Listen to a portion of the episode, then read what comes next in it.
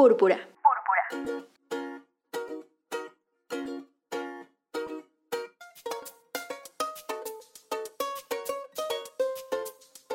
Escucha, deconstruye y transforma.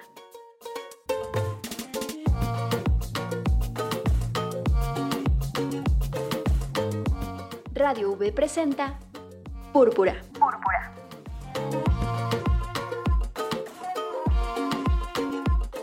Deconstruyendo realidades buscando igualdad. Una producción con perspectiva de género para Radio V a cargo de Brisa Gómez. Púrpura.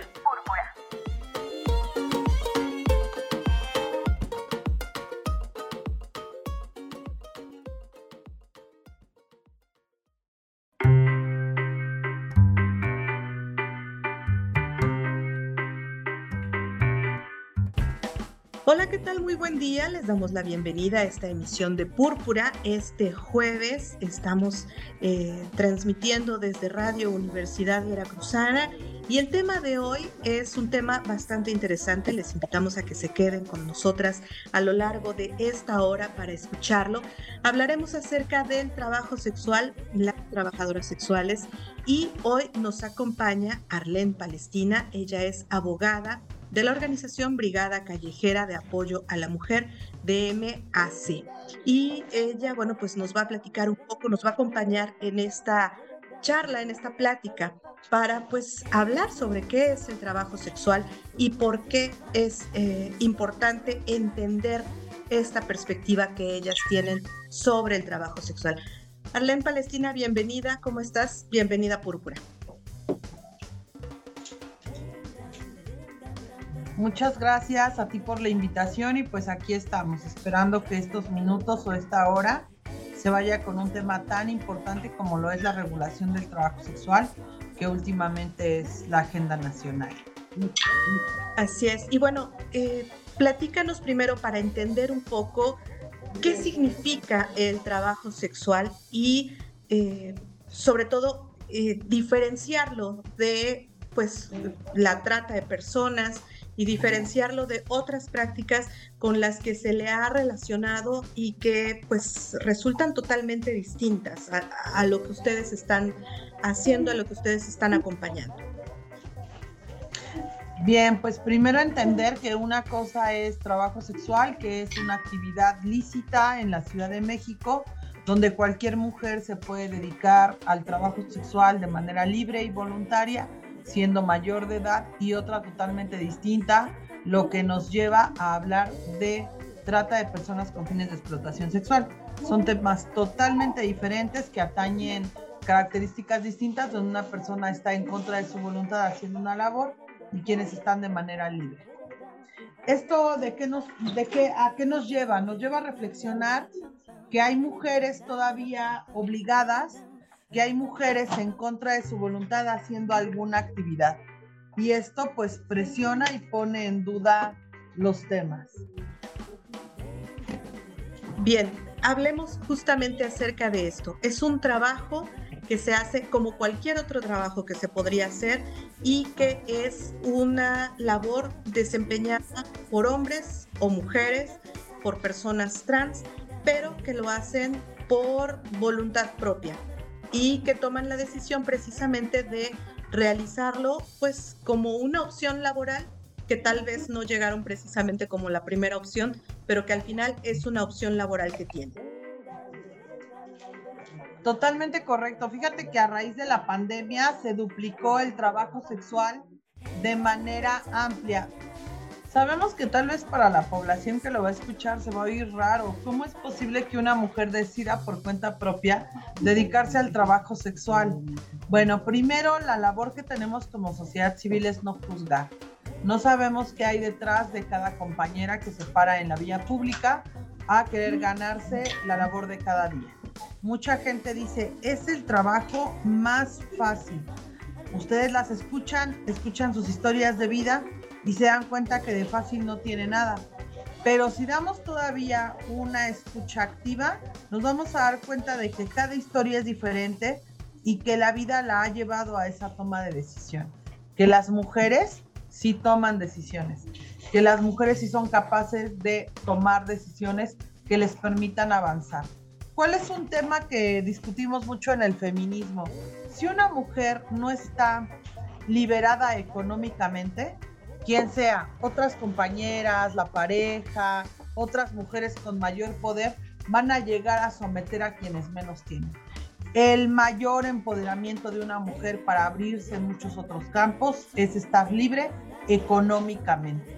Si económicamente no hay, me voy a ver librada a tenerme que someter a situaciones que no me gustan o a una pareja con la que vivo violencia, etc.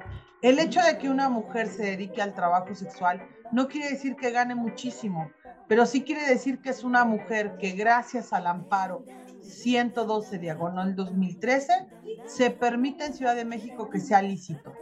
Y entonces que una mujer decida estar ahí de una manera libre y voluntaria, pero sobre todo que no hay una relación patronal. No tienen un patrón que les esté diciendo, llegas a tal hora, te vas a tal hora. La mujer, su labor no acaba cuando llega a trabajar y se va. La mujer es dadora de vida, cuida a los pequeños, hace una labor constante de seguir cuidando a veces a los maridos, a veces a los hijos, a veces a las parejas de, de sus hijos. La mujer es la que cuida, la que procrea, la que ve el hogar. Y el hogar es donde está la mamá, donde está la mujer.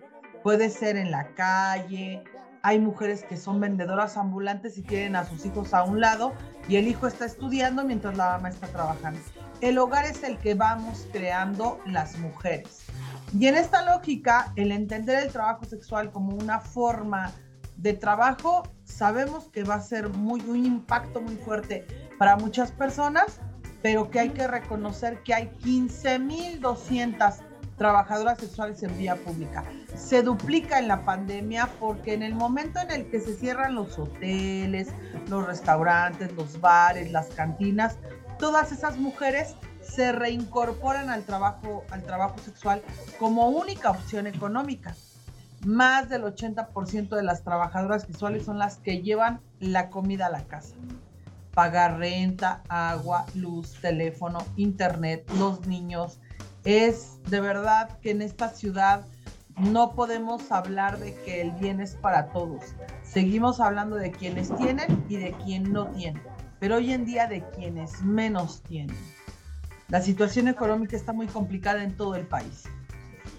Y bueno, a esta situación eh, complicada en cuanto a lo económico se suma además la situación de violencia y los intentos de extorsión que enfrentan las trabajadoras sexuales, tanto por parte de las autoridades, a veces incluso de los propios clientes o de la población en general, ¿no? La violencia con las trabajadoras sexuales no es una violencia silenciosa, es una violencia sistemática. Porque además, como están al escrutinio público, de manera visible en la vía pública, cualquiera puede insultar, golpear, gritar, y esto va generando mayor violencia. Además, el juzgarlas por dedicarse a lo que se trabajan cuando son parte de una institución, el Ministerio Público, Policía de Investigación, fiscales, el dueño del hotel, el encargado del hotel, la gente de reordenamiento de las alcaldías, hoy en día siguen siendo los primeros entes que siguen extorsionando a las compañeras. No paramos con un acto de violencia sistemático pese a que se gana el amparo en el 2013 y se vuelve lícito. Hay todavía ministeriales que dicen, tú no me puedes venir a decir que yo le abra la carpeta de investigación a tu clienta porque está generando un delito. No, espérame, nunca ha sido un delito. Una falta administrativa sí, pero un delito no. Y eso ya se derogó, ya quedó en el pasado y es un acto lícito. Hay MPs que no lo conocen. Entonces también nos enfrenta el tema del trabajo sexual a darnos cuenta de las necesidades, pero sobre todo la incapacidad eh, jurídica de estar preparados los ministerios públicos, los policías de investigación, que no están al tanto de lo que está pasando con la ciudadanía y que de ellos depende que una persona esté en la cárcel o esté libre, que haya una buena atención en un ministerio público, lo que la mujer diga no vuelvo a ir. Otra cosa que observamos mucho cuando acompañamos, damos seguimiento a carpetas de investigación, es cuando adentro del cuarto de hotel el cliente las violenta o las viola o las graba y entonces pareciera que no hay problema, que como ella se dedica a eso, pues está expuesta a eso. De eso quiero incluir un, párrafo de, la iniciativa de María Clemente de la, de la este, bancada de Morena, donde dice, evitar contraer enfermedades o infecciones derivadas del trabajo sexual. O sea, yo soy abogada y yo tengo un tipo de SIDA, pero tú eres periodista y tú tienes otro tipo de SIDA. Y la compañera que es trabajadora sexual, pues vea que no. O sea, este, la propia, no, no cuadran. hay un acto de criminalización al trabajo sexual. Hay un acto además de perseguir jurídicamente a la trabajadora sexual cuando ella quiere adherir el artículo 353Y, eh, que a la letra nos dice, tanto las personas trabajadoras sexuales como las personas usuarias sexuales están obligadas mutuamente a evitar riesgo de contagio. La palabra riesgo de contagio, ¿qué te puedo decir, compañera? Llevamos años en la lucha con el tema de la no criminalización al VIH y hemos pedido infinitamente, encarecidamente a los gobiernos estatales y locales a que pueda modificarse el Código Penal Federal y los códigos penales de los estados, porque esto pone en riesgo la seguridad y la libertad de muchas personas que viven con VIH. No sumado a eso, dice a la letra, riesgo de contagio de enfermedades o infecciones durante la realización del trabajo sexual. El incumplimiento de esta disposición dará lugar a las responsabilidades civiles o penales en las que cualquiera de las partes pueda incurrir. ¿Te imaginas una situación así? En cualquiera de las partes en las que puede incurrir. ¿Cómo va a garantizar un policía, un MP, donde hubo un proceso en el que alguien no se cuidó? No tiene sentido. Así como se trabaja con cualquier otra mujer el tema de la seguridad social, económica, de apoyo a la vivienda, de apoyo a la salud, de apoyo a la educación, debe de ser así también con el trabajo sexual. ¿Debe de haber un reglamento exclusivo? Por supuesto que sí, pero tiene que versar en la medida de mejorar las condiciones en la vía pública. Claro. Pero para derechos, los derechos deben de ser igual que como todas las personas. Para obligaciones hay una ley de cultura cívica y en esa nos versamos todas y todos. Claro. El reglamento tiene que versar en cómo se regula la relación en vía pública con los vecinos, o sea, con la gente que las ha violentado todo el tiempo, con la policía, la relación con los hoteleros, la relación con reordenamiento. Fíjate que aquí tuvimos, tenemos un ejercicio en la zona de la Merced, que es el corredor más grande de Latinoamérica de trata de personas y trabajo sexual, donde las han ido corriendo desde las rejas de los locales, antes se paraba, ¿no? En las paredes, todas las películas y todos los, los cómics o todas las revistas eróticas ven a la trabajadora sexual parada y recargada en la. Hoy ya no, bueno, las jardineras. Ya el ambulantaje ha crecido tanto, bueno, las jardineras ya no. Ahora el voladero de circunvalación. Y ahora ya el voladero en diciembre, bueno, se llena de vendedores ambulantes. Lo siguiente es que la chica se para en el arroyo vehicular y la atropella, ¿no? Claro creo que tanto derecho tiene un gremio como lo tiene el otro. Y un gremio que ni siquiera está reconocido como lo sí está el trabajo sexual. El trabajo sexual tiene un reconocimiento que es lícito, que es una labor, que además sobre todo lo indica la juez a la letra. Es un acto que se realiza por parte de las personas que están en esta área de manera sumamente vulnerables. Dame un segundo porque te quiero leer esta parte de la jueza que me parece concreta para que se entre también a la discusión del no pago de impuestos. Vamos a hacer una pausa y regresamos justamente a que nos leas esa parte para llegar, para seguir abonando en esta charla y que nos platiques, nos expliques de qué se trata. Vamos a una pausa en púrpura, regresamos, no tardamos, estamos hablando acerca del trabajo sexual, estamos hablando con Arlene Palestina, ella es abogada de Brigada Callejera de Apoyo a la Mujer de MAC y regresamos a seguir escuchándola.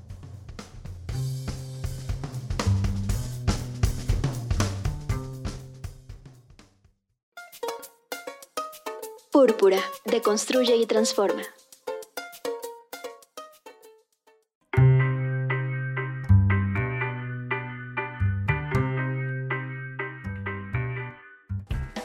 Estamos de regreso en Púrpura, estamos hablando acerca del trabajo sexual y nos acompaña Arlene Palestina, abogada de la organización Brigada Callejera de Apoyo a la Mujer de MAC desde la Ciudad de México.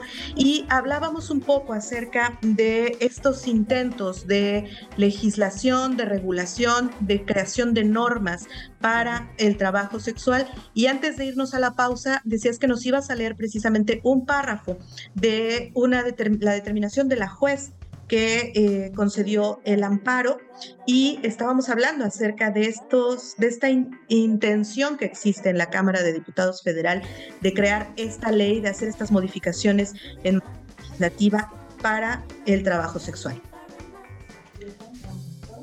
Para la juez primero de distrito en materia administrativa del Distrito Federal, la licenciada García Villegas Sánchez Cordero señala lo siguiente. El asunto es complejo, porque está envuelto en una problemática social y jurídica profunda, pues las personas que prestan su trabajo como sexo servidoras se encuentran en la mayoría de los casos en una situación de vulnerabilidad extrema, que cargan a cuestas desde muy tierna edad. Tiene un incentivo virtuoso para las quejosas uno dañino que trasgrede el derecho al trabajo y a la igualdad, porque las posiciona en una situación aún más vulnerable de la que se encuentran. No pueden quedar al arbitrio de un tercero como un vecino el ejercicio de la prostitución. Es por ello que la derogación del artículo 24, fracción séptima de la Ley de Cultura Cívica, se logra hasta el 2019 sin dar atención como tal a la disposición de la juez que ya lo argumentaba. Entonces, bueno, un poco como entender que, que también muchas iniciativas de ley van buscando que las compañeras paguen un impuesto especial, cuando creo que lo único que estamos viendo es la punta del iceberg. O sea, vemos a las compañeras que creemos que económicamente les va bien porque trabajan en otras áreas pero las compañeras de vía pública son las de ese gran iceberg que no vemos, que están hasta abajo, pero que sí las vemos todo el tiempo en todas las áreas en la vía pública.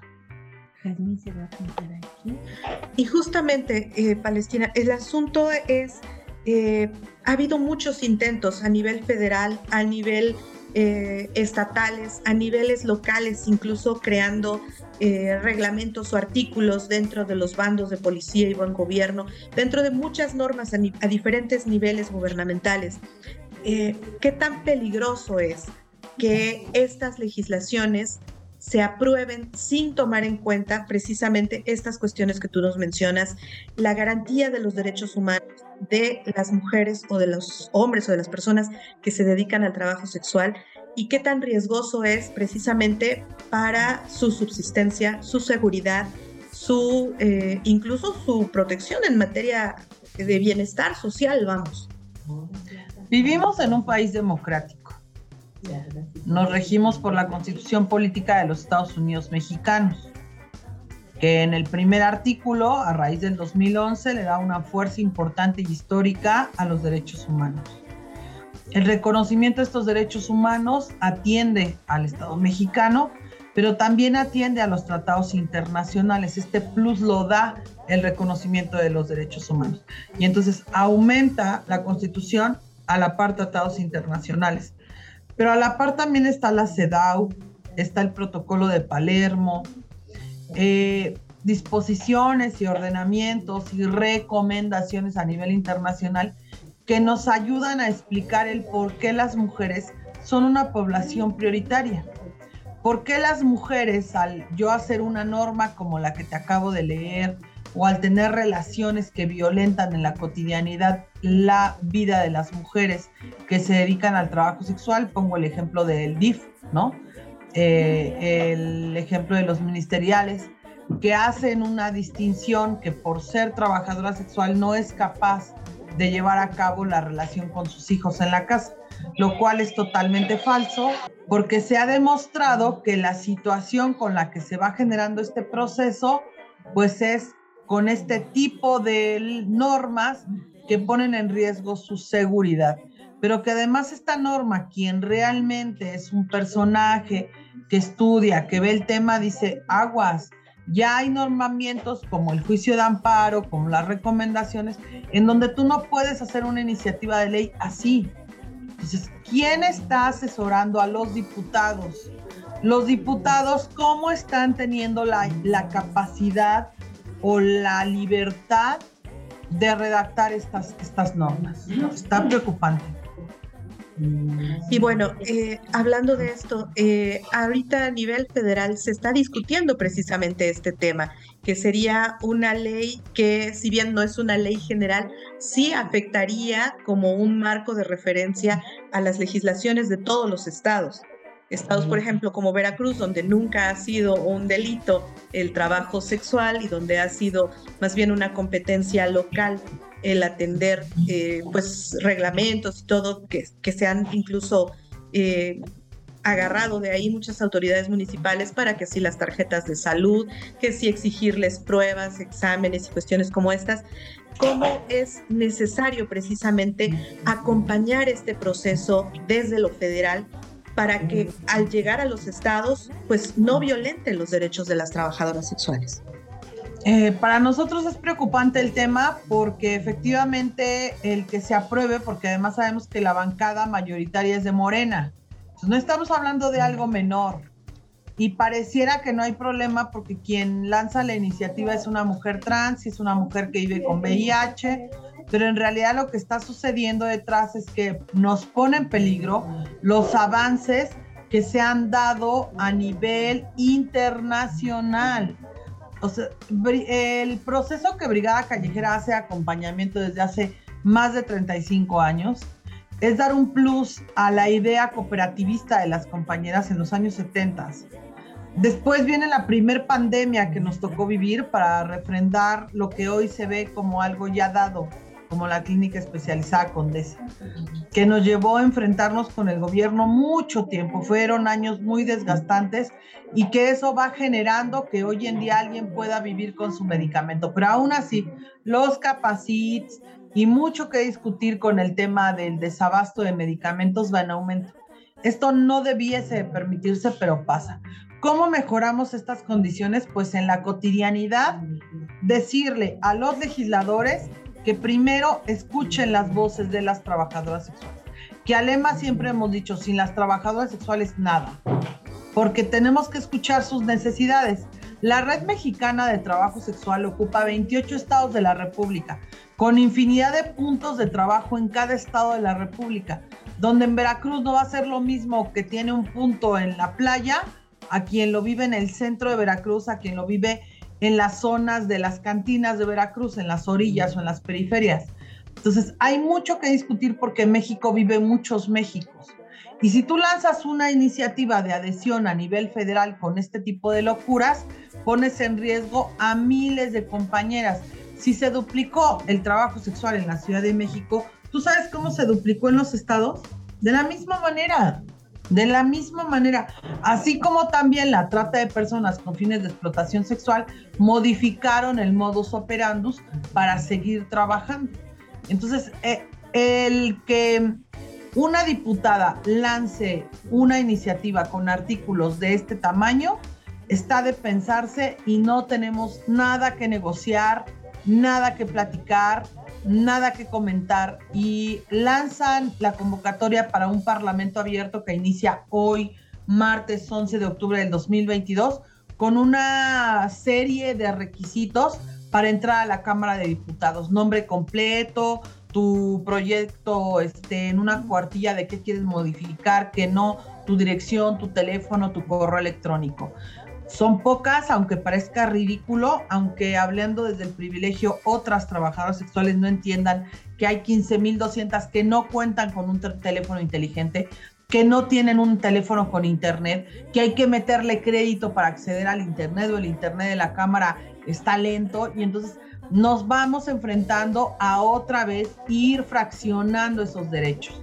Entonces, ¿es un parlamento abierto o es un ejercicio que a raíz de que se lanza la ley y decimos muchas organizaciones de la sociedad civil, no solo Brigada Callejera, Brigada Callejera convoca que levantemos la voz y decimos aguas, esto no es correcto, pero muchos más activistas y mujeres, hombres, eh, no binarios, etcétera, que dijeron esto no puede ser. También, por supuesto, todas las compañeras y compañeros que viven con VIH y que dijeron este es una, un acto de criminalización a todas luces. Entonces, no fuimos la única organización, sino esto es un movimiento a nivel nacional que sí pone en duda la capacidad de quienes están en la Asamblea Legislativa y no vamos a permitir que pase una reforma de este tamaño.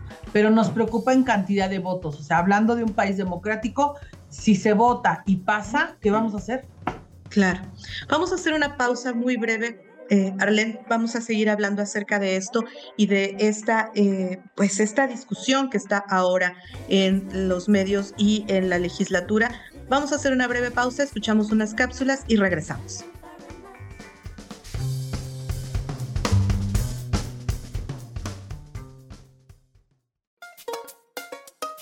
Púrpura, deconstruye y transforma.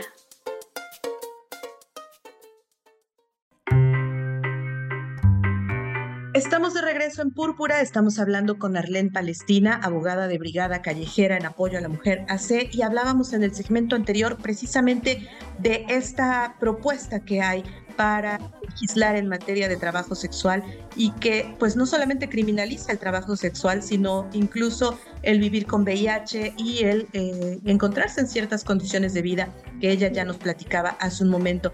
Para ir cerrando, Arlene, bueno, pues es un tema complejo y es un tema que todavía da mucho de qué hablar y que debe voltearse a ver desde la sociedad mexicana para pues eh, no violentar los derechos de las mujeres.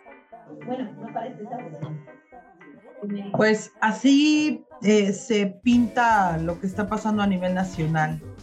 Así se pinta la incapacidad de mucha gente que está en puestos administrativos, jurídicos, pero hay mucha gente que sabe hacer las cosas, hay mucha gente que es honesta, que trabaja, que tiene mucho conocimiento y que tal vez también muchos por eso decimos con el gobierno no trabajamos, ¿no? Porque vemos también ahí como todo un juego amañado de que hay políticas a nivel internacional, de que hay directrices nacionales y internacionales que van redirigiendo esta situación ya muy bien armada. Eh, Brigada Callejera se ha mantenido totalmente apartidista, somos también parte del ZLN, parte de la sexta declaración de la Selva Lacandona, y creemos en el acto horizontal, creemos en el acto de no estar con ningún partido político, pero sí hacer ver que lo que pueda beneficiar para reconocer, reglamentar y mejorar las condiciones de las trabajadoras sexuales, pues vamos a estar ahí siempre, ¿no? Sea del partido que sea, sea haciendo la actividad que sea. Si hay alguien que está sumando, pues por supuesto que vamos a observar que es importante que se sume. Pero si hay actividades como las que ya es muy cotidiano observar, como esta de María Clemente, pues simplemente decimos no la compartimos pone en riesgo la vida que ya de por sí es de sobrevivir, no de vivir, que ya de por sí es pesada para miles y cientos de mujeres, pues se va a agudizar. Bien, ¿dónde podemos seguir el trabajo que están haciendo precisamente en esta resistencia por la eh, por el respeto de los derechos humanos de las mujeres que se dedican al trabajo sexual? Bien, pues nuestras oficinas están en el corazón de la Merced, son bienvenidas y bienvenidos. Es una oficina que cuenta con todos los servicios. Tenemos un consultorio comunitario que atiende a cientos de mujeres todos los días. Es un, hospital, un hospital, bueno, quisiéramos. es una clínica de, de, segundo nivel, pues ya se hacen ahí operaciones, se va trabajando temas muy, muy específicos en cuanto a ginecología, se da un seguimiento muy importante en cuanto a prevención de VIH, sífilis, infecciones de transmisión sexual, seguimiento al virus del papiloma humano, colposcopías, papanicolaos. Bueno, hay una gama, brigada es muy chiquita, pero muy picosa, dicen dicho, ¿no? Entonces, nuestro corazón está en la Merced, corregidora 115, despacho 204, metros cercanos Candelaria, que vamos a tener un año sin metro.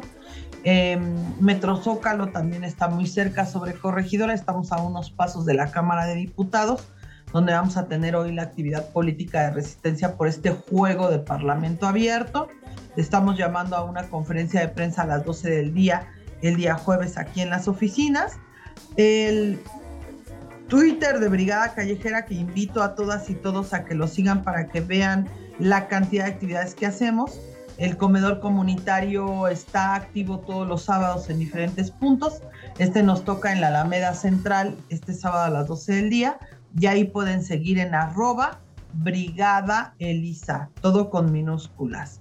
Y en la parte jurídica, arroba Palestina, guion bajo 359.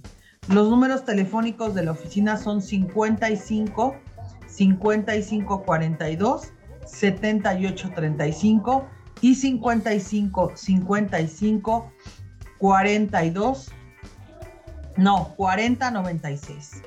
El número telefónico de Elvira Madrid que atiende todo el tiempo el teléfono es 55 22 12 04 22. Facebook, Brigada Callejera de Apoyo a la Mujer Elisa Martínez AC. Muchas gracias por la invitación. Mucho que discutir con este tema. Muchas gracias, Arlene, por acompañarnos y bueno, pues estaremos muy pendientes de este trabajo que están ustedes haciendo y de lo que ocurra en la Cámara de Diputados. Muchas gracias. Un abrazo fuerte. Pues te agradecemos mucho, Palestina, Arlene Palestina, por acompañarnos en esta ocasión en Púrpura por supuesto estaremos pendientes. Mientras tanto, a ustedes les agradecemos que se hayan quedado con nosotros en este programa este jueves y les invitamos a que se queden con la programación de Radio Universidad Veracruzana. Más tarde nos escuchamos en Voz Universitaria y el próximo jueves en Púrpura.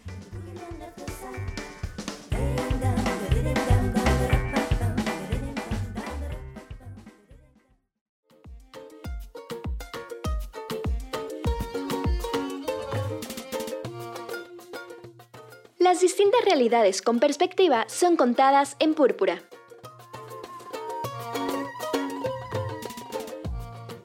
Una producción de Radio V en el 90.5 de FM a cargo de Brisa Gómez.